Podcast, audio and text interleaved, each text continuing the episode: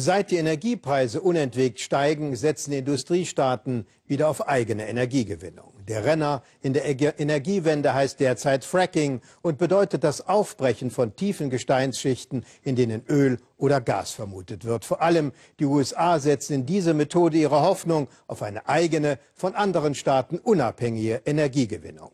Was für Amerika gut ist, dachte sich wohl die britische Regierung, das kann auch für unsere Insel nicht schaden. Und so preist Premier Cameron Land auf Land ab das Fracking als die Energierevolution der Zukunft. Damit hat er aber erst einmal eine Revolte bei seinen eigenen konservativen Wählern ausgelöst. Seit in der Gemeinde Balcombe im idyllischen West Sussex erste Testbohrungen stattfinden, geht es nicht nur im Pub lautstark zu. Frank Jahn war für uns vor Ort. Balcombe, ein etwas verschlafenes Örtchen im Süden Großbritanniens. Doch mit der dörflichen Stille ist es vorbei. In der englischen Countryside hört man Trommeln und Protestgesänge.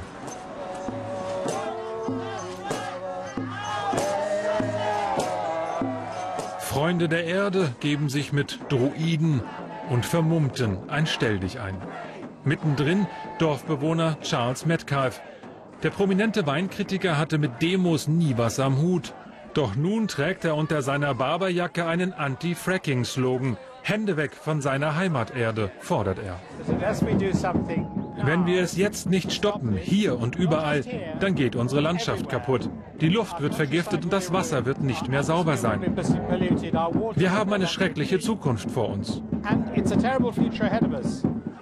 Balcom ist derzeit die vorderste Front für britische Fracking-Gegner. Charles Metcalfe bildet mit Nachbarn und Zugereisten eine Kette vor dem Gelände der Energiefirma Quadrilla. Bisher verlief der Protest zumeist friedlich. Dennoch gab es 82 Festnahmen. Die Stimmung heizte sich auf. Quadrilla stoppte die Arbeiten vorübergehend. Als Etappensieg feiern das die Gegner des Frackings. Bei dem Verfahren werden Wasser und Chemikalien mit Hochdruck ins Gestein gejagt und eingeschlossenes Öl herausgebrochen. Quadrilla spricht von Tests. Ob danach wirklich gefördert werde, sei noch nicht entschieden. Charles Metcalfe kennt alle Erklärungen der Energiefirma. Er glaubt ihr kein Wort.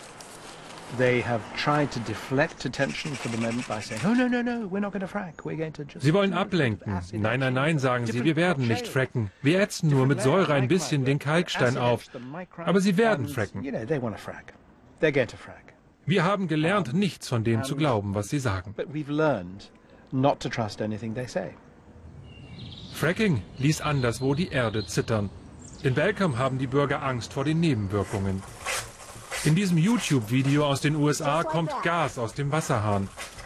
Solche beunruhigenden Dinge findet, wer das Internet nach Fracking durchforstet. John und Di Pospisil sind mit ihrem Baby erst vor sechs Monaten nach Balcom gezogen. Nun fragen sie sich, wie lange das Wasser und die Luft noch sauber bleiben. Als Eltern machen wir uns natürlich vor allem Sorgen um die Gesundheit unseres Kindes. Wenn es irgendwelche Zweifel gibt, wenn irgendwelche Risiken bestehen, dann muss wirklich etwas dagegen getan werden. Für die Sicherheit wäre am besten ein Fracking-Verbot wie in Frankreich. Eine fracking-freie Zone soll der Ort bleiben. Das fordern Dai und John Pospisil und 85 Prozent der Bürger Belkams. Doch ihr Gegner ist mächtig. Ihre Regierung sieht Fracking als die Lösung für den steigenden Energiebedarf. Belcom steht für den Traum vom neuen Goldrausch mit dem Segen der Politik.